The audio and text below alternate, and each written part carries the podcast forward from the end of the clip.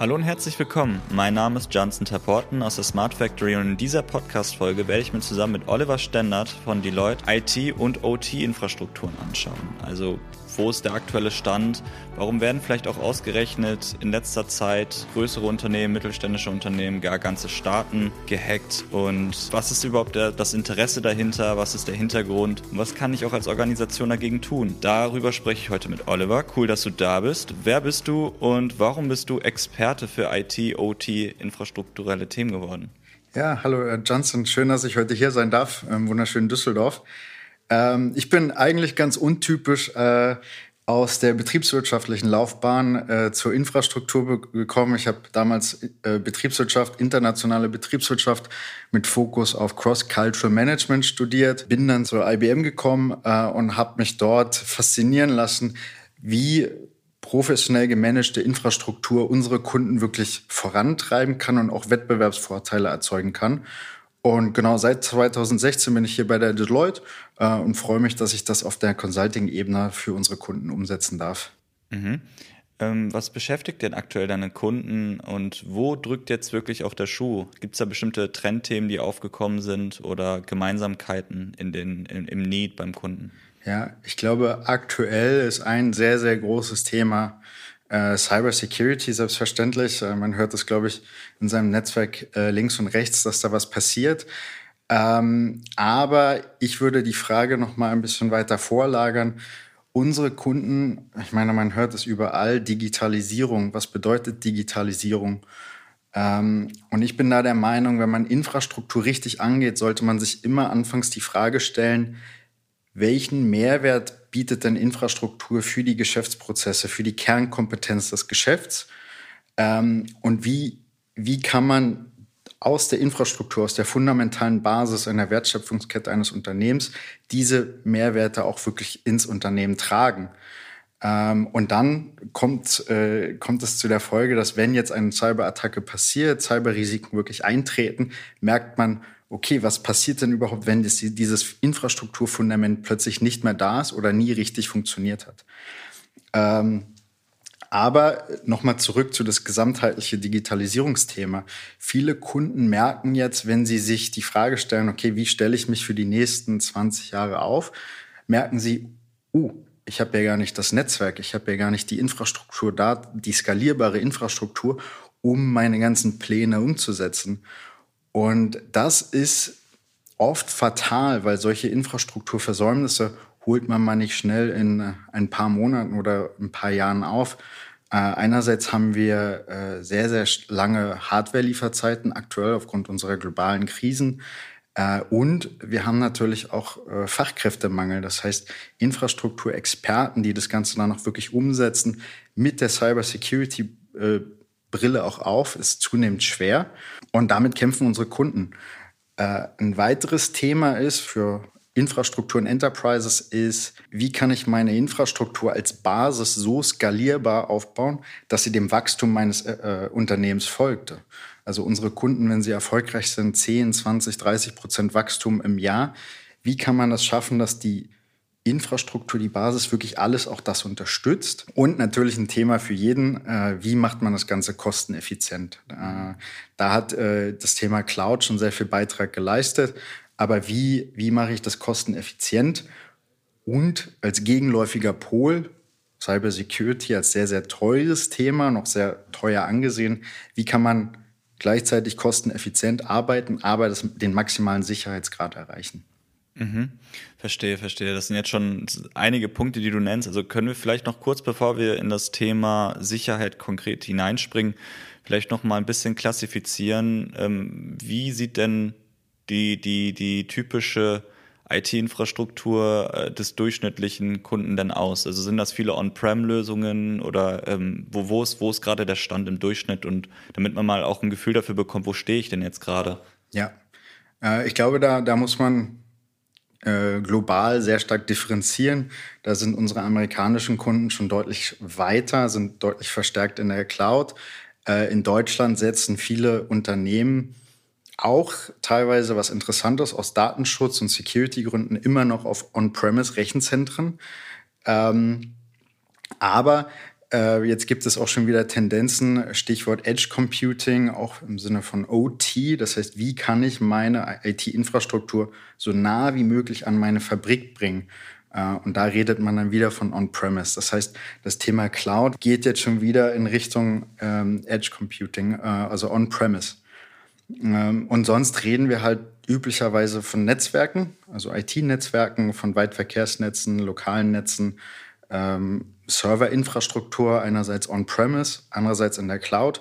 Und was ganz, ganz viele CIOs gerne vergessen, ist die Anwenderinfrastruktur. Das heißt, welche, welchen Laptop nutzt man, welche, äh, welche Anwenderinfrastruktur hat man. Ich gehe mal von aus, dass das Ganze auch bestimmte Risiken mit sich bringt und ähm, auch vielleicht Sicherheitslücken. Haben Unternehmen deiner Einschätzung nach fast schon so eine Art von IT-Sicherheits- oder OT-Sicherheitsstrategie bei sich vorliegen? Oder ist es auch ein Thema, wo du sagst, sowohl operativ als auch strategisch ist das nicht so ganz durchdrungenes Thema?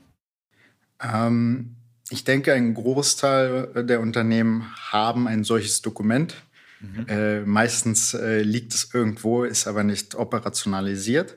Mhm. Ähm, aus meinem Blickwinkel sehe ich, dass das Thema deutlich relevanter wird. Äh, die Cyberattacken werden deutlich professioneller, passieren deutlich öfter, als Geschäftsmodell sogar teilweise. Und dort sehe ich, dass das Umdenken bei unseren Kunden und die Bereitschaft in Security, in Infrastruktur zu investieren, deutlich größer geworden ist. Ein relativ aktuelles Beispiel auch bei mir gerade ist sowohl aus dem näheren Umfeld bestimmte Unternehmen, die seit Wochen still liegen, bis hin äh, zu, meiner, zu meiner eigenen Universität, an der ich noch studiere. Ich glaube, seit Sonntag tut sich da nichts mehr, alles liegt brach, ich kann nichts mehr machen, noch nicht mal Telefonate können geführt werden. Genau, also eine fast schon Katastrophe, muss man sagen. Also da liegt ja alles flach. Und ich kann mir gerade vorstellen, wenn in der Produktion bestimmtes auch flach liegt, da geht ja auch einiges an Umsatz verloren. Richtig. Oder sogar physische Sicherheit verloren. Ich war letzten Monat in Lissabon mhm. äh, und äh, einige meiner Kollegen waren sogar mehrere Tage in Lissabon gefangen, weil die Hauptairline von Portugal, TAP, äh, gehackt wurde. Ach krass. Und der Tower am Lissabon Flughafen nicht mehr vernünftig IT-gestützt arbeiten konnte und der Tower auf Sicht gearbeitet hat mhm. und damit die Frequenz der Flugzeuge auseinandergegangen äh, ist äh, und Flugzeuge nicht abheben konnten. Äh, teilweise waren Kollegen mehrere Tage in Lissabon gefangen, weil nicht genug Flugzeuge abheben konnten, weil die IT-Unterstützung gefehlt hat. Und äh, TAP war zu diesem Zeitpunkt, glaube ich, so ungefähr sechs Wochen gehackt. Mhm. Das ist auch in den Nachrichten äh, einsehbar, sonst dürfte man darüber gar nicht reden. Aber das war auch, also man merkt es jetzt immer mehr äh, auch im täglichen Leben, dass äh, diese Cyberattacken immer häufiger passieren. Aber warum? Also was ist jetzt das Interesse dahinter? Sind das, sind das die Daten, dann, also die auch zu besitzen? Also wo, wo steckt das Interesse? Ich glaube, wenn wir jetzt bei dem äh, äh, Fall Airline bleiben, äh, sind es weniger die Daten, äh, sondern, ähm, also ich sehe jetzt bei einer Airline keine äh, so kritischen Daten, außer personenbezogene Daten. Die sind natürlich auch immer relevant und je nach Person auch, auch kritisch. Ähm, aber das Geschäftsmodell Cyber Attack oder Ransomware as a Service geht darum, Lösegeldforderungen zu verlangen. Das heißt, das Geschäft des Kunden oder der, des Unternehmens so zu attackieren, so einzuschränken, dass das Unternehmen bereit ist, Geld in die Hand zu nehmen, um dort wieder rauszukommen. Äh, und dieses Thema so professionalisiert und so standardisiert, dass einfach Skripte abgelaufen werden, Standardprozesse abgefahren werden und diese dann ausgeführt werden. Und äh, das macht man x-mal und äh, ein paar Mal hat man mit diesem automatisierten Ablauf als Hacker Glück und kommt in das Unternehmen rein äh, und kann das ganze Unternehmen wochenlang, Monate, monatelang stilllegen. Kannst du vielleicht auf das Thema Ransomware konkret eingehen? Also was steckt hinter dem Begriff wirklich und wie lässt sich das auch systematisiert betrachten? Also Ransomware, äh, Ransom als äh, Lö äh, Deutsch Lösegeld, äh, ist ein, ein, Stück von Software, äh, was halt versucht wird, in das Unternehmensnetzwerk äh, einzuschleusen. Und diese Software, meistens wird mit Verschlüsselung gearbeitet. Das heißt, dass die gesamten Unternehmensdaten äh, verschlüsselt werden mhm. und somit beispielsweise Serverinfrastruktur plötzlich nicht mehr nutzbar ist. Oder dass beispielsweise auch von Anwendern, wenn die morgens ihren Laptop hochfahren, bekommen sie eine Meldung, äh, ihr Unternehmen wurde gehackt. Äh, wenn Sie weiterhin auf Ihre Daten zugreifen möchten, äh, zahlen sie so und so viel im Bitcoin oder in anderen äh, Coins auf dieses Konto ein. Ähm, genau, und das äh, äh, beschäftigt dann die Unternehmen erstmal, dass man natürlich versucht, also einerseits ist es illegal, äh, Lösegelder zu bezahlen nach dem deutschen äh, ähm, Geldwäschegesetz. Ähm, andererseits möchte man es natürlich vermeiden, sich nicht erpressbar machen. Äh, und die meisten Unternehmen versuchen dieses Problem dann erstmal selber zu lösen. Das heißt, wo sind die Angreifer reingekommen? Was war die Eintrittsstelle? Und dann ganz, ganz wichtig, wie kriegt man diese Schadsoftware, diese Ransomware wieder raus? Äh, üblicherweise hinterlassen die Hacker auch noch mal einen, einen äh, kleinen Gruß, so einen, einen Sleeper, mhm. äh, der weiterhin im Netzwerk bleibt. Das heißt, selbst wenn man denkt, jetzt habe ich außen wieder alles abgeriegelt und ich bin wieder sicher, ähm, ist man dann am Ende des Tages, äh, fühlt man sich in Sicherheit nach einem Jahr äh, und dann wird diese Schadsoftware beispielsweise wieder aktiviert. Ähm, und all diese Themen muss man dabei bedenken, äh, bevor man halt äh, ja auch vielleicht dazu greift, diese Lösemittel oder Lösegeldsumme zu bezahlen. Wie läuft denn eine Attacke ab? Also hast du dafür ein Beispiel? Äh, ja, leider sogar ein sehr ein Beispiel vor kurzem. Also man kann sich das so vorstellen, äh, oftmals ist E-Mail das Eintrittstor. Äh, das heißt, in diesem Fall hat sich äh, haben sich die Hacker als ein äh, Dienstleister dieses Unternehmens ausgegeben und sich in die E-Mail-Kommunikation eingeschalten äh, und haben dann statt eines normalen Dokuments, was auch als Dokument getarnt war, äh, war dort eine ausführbare Datei dahinter. Diese ausführbare Datei hatte äh, dann natürlich den, ähm, den Fokus, den, äh, den attackierten Laptop oder die Infrastruktur zu, ähm, ja, zu kompromittieren. Äh, das ist dann auch in den, in den Sicherheitsstellen des Kunden noch äh, aufgepoppt. Das war nachts um drei äh, äh, in, in, Europa. Äh, leider waren halt diese ganzen Technologien, die ich vorher eins genannt habe, noch nicht aktiv bzw. noch nicht ausreichend konfiguriert, um schnell zu reagieren. Und dann haben, haben sich die Hacker von diesem einen Gerät mit verlassenen Identitäten, die aber ausreichend Rechte in der Infrastruktur hatten, haben sich dann von diesem einen Laptop auf die gesamte globale Landschaft äh, ausgeweitet und haben ihre Rechte so elevated, dass sie theoretisch alles machen konnten. Mhm. Äh, und in dem Fall haben sie sich sogar ein bisschen doof angestellt und haben sich dann äh, selbst aus dem Netzwerk geschmissen, indem sie selbst die Infrastruktur, auf der sie unterwegs waren, äh, verschlüsselt haben. Ähm, und genau so läuft üblicherweise so ein Angriff ab. Das heißt aber auch, dass es ja ab da schon zu spät ist. Also sobald irgendjemand im Netzwerk drin ist, ähm, ist es ja schon recht, recht spät. Was kann ich denn als Organisation tun, um Angriffe vielleicht auch präventiv zu vermeiden? Oder welche Reaktionsmechanismen soll ich einplanen als Organisation? Das äh, hast du sehr schön gesagt. Da ist es meistens schon so spät. Ähm, äh, am besten sind Präventivmaßnahmen, das heißt, es gar nicht erst so weit kommen lassen. Ähm, es gibt eine Weisheit, äh, die sagt, äh, egal wie viel man in Security investiert, es gibt kein 100% Bulletproof-System. Ähm, das heißt, man sollte aber dennoch versuchen, so, so viel wie möglich äh, abzusichern, um diese standardisierten Vorgehen der Hacker abzuwehren.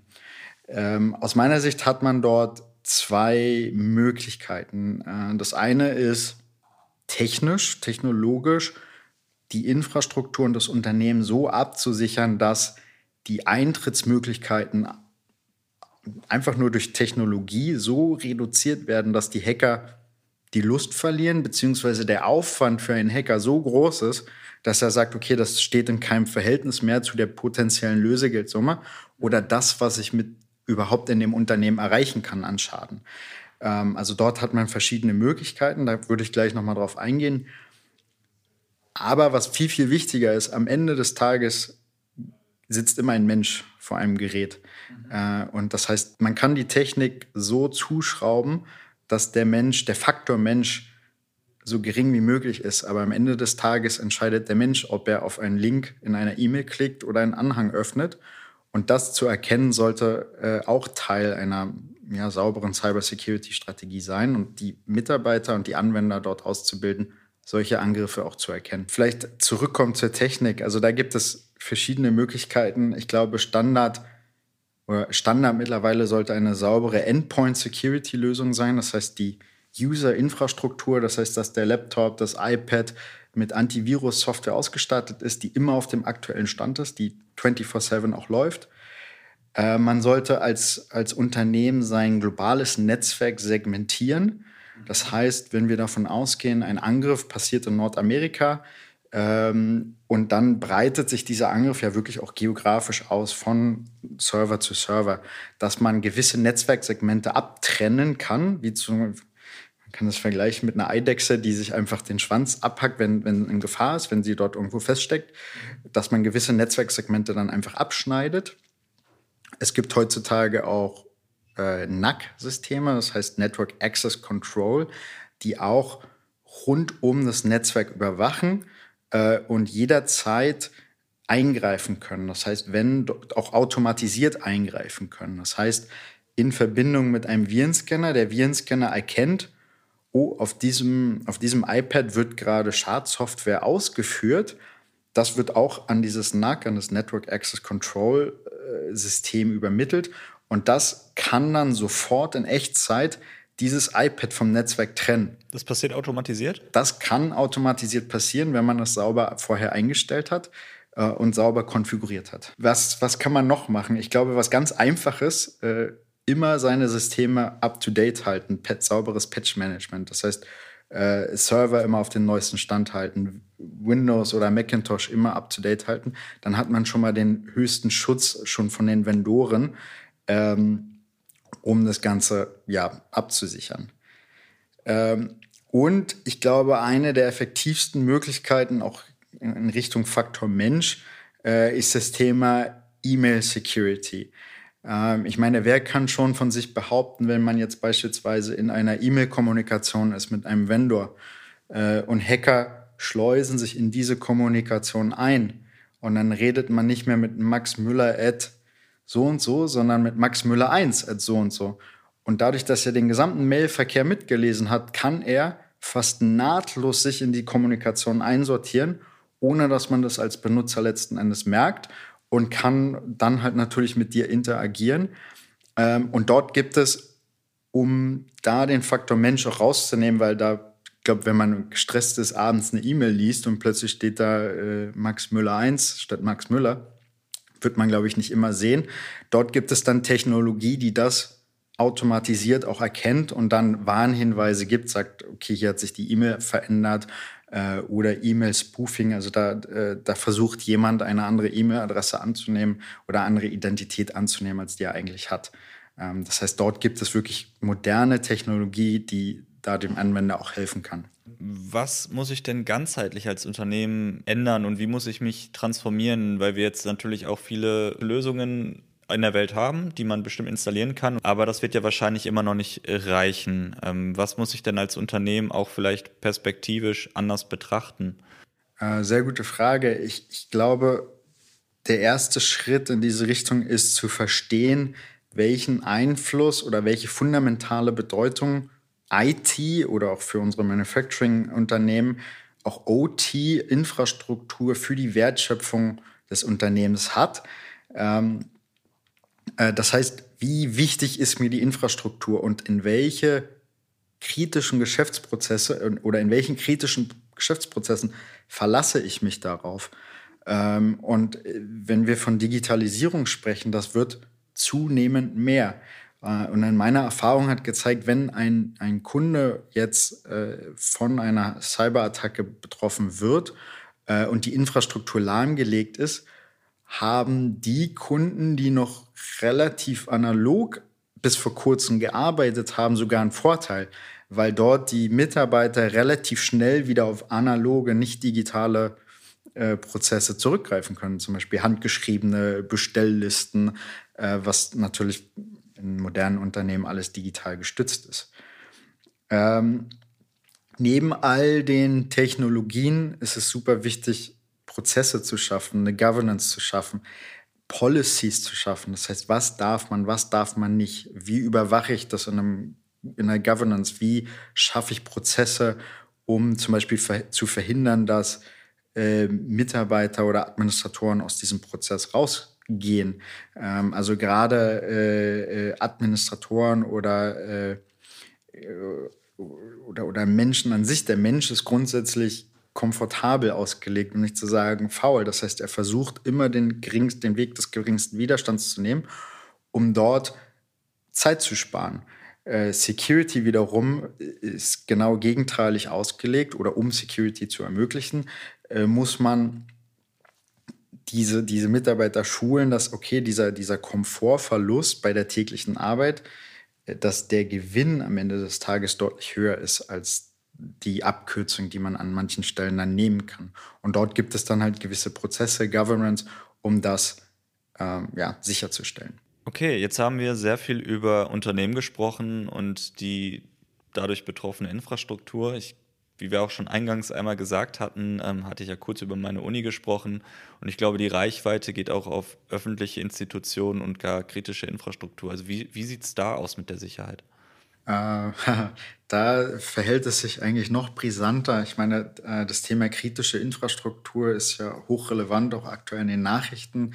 Das heißt, wie schützen wir die kritische Infrastruktur eines Landes?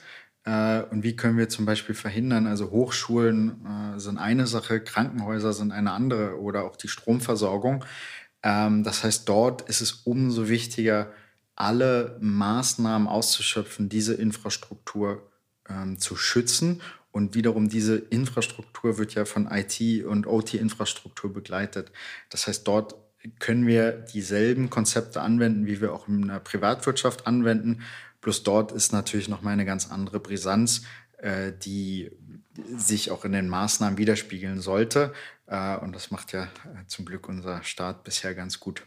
Welche Ansätze fährt denn dabei Deloitte und äh, wie unterstützt ihr, beziehungsweise wie unterstützen wir? Gibt es vielleicht auch Use Cases dazu, die ich mir irgendwo anschauen kann? Meine Philosophie beim Thema Infrastruktur oder auch Infrastruktur Security ist, unten anfangen. Das heißt, äh, sich zuerst das Netzwerk anzugucken, dann die Serverinfrastruktur äh, und dann sich von unten hocharbeiten. Äh, parallel sollten oder was wir üblicherweise machen, ist äh, das, was ich eben schon angesprochen habe, das Thema Prozesse, Governance parallel aufzubauen, diese Prozesse und dieses Bewusstsein bei den Anwendern zu schärfen. Ähm, ein fundamentales, wichtiges Thema. Äh, 90 Prozent der Cyberattacken passieren durch menschliches Versagen. Äh, wie können wir, das heißt, und, und, menschliches Versagen im Sinne von, dass die Identitäten geklaut werden. Das heißt, ein sauberes Identity Management äh, vom Onboarding eines Mitarbeiters bis zum Offboarding. Ähm, und äh, natürlich auch die, die erwähnten Technologien, das heißt äh, Network Access Control, Mail Security, äh, gemeinsam mit dem Kunden implementieren. Äh, wir haben hier äh, in Düsseldorf in der Digital Factory die Möglichkeit, davon auch einige Technologien äh, hands-on bei uns in der Factory sich anzugucken, auch zu sehen, wie funktioniert diese Technologie, ähm, Stichwort zum Beispiel SD-WAN oder Network Access Control, wie auch in unserem Factory-Verbund. Ähm, das heißt, kann man sich wirklich auch im globalen Verbund, ähnlich wie es dann im Unternehmen passiert, anschauen, welche Möglichkeiten hat man, wenn jetzt ein Eintrittstor eines Hackers zum Beispiel ausgenutzt wird und der Hacker im Unternehmen ist. Das hört sich super an. Also ich würde sagen, wir haben einen ganz guten Überblick bekommen. Wenn du Lust hast, können wir zu einem späteren Zeitpunkt gerne noch eine zweite Folge anschließen. Wir haben weitere Use Cases auch noch in der Factory, also von IT-Security über Cloud-Themen, über MES-Themen. Alles, was, die, was das Produktionsherz begehrt. Vielen lieben Dank, Olli, dir und dann sehen wir uns beim nächsten Mal. Sehr gerne. Vielen Dank. Bis zum nächsten Mal.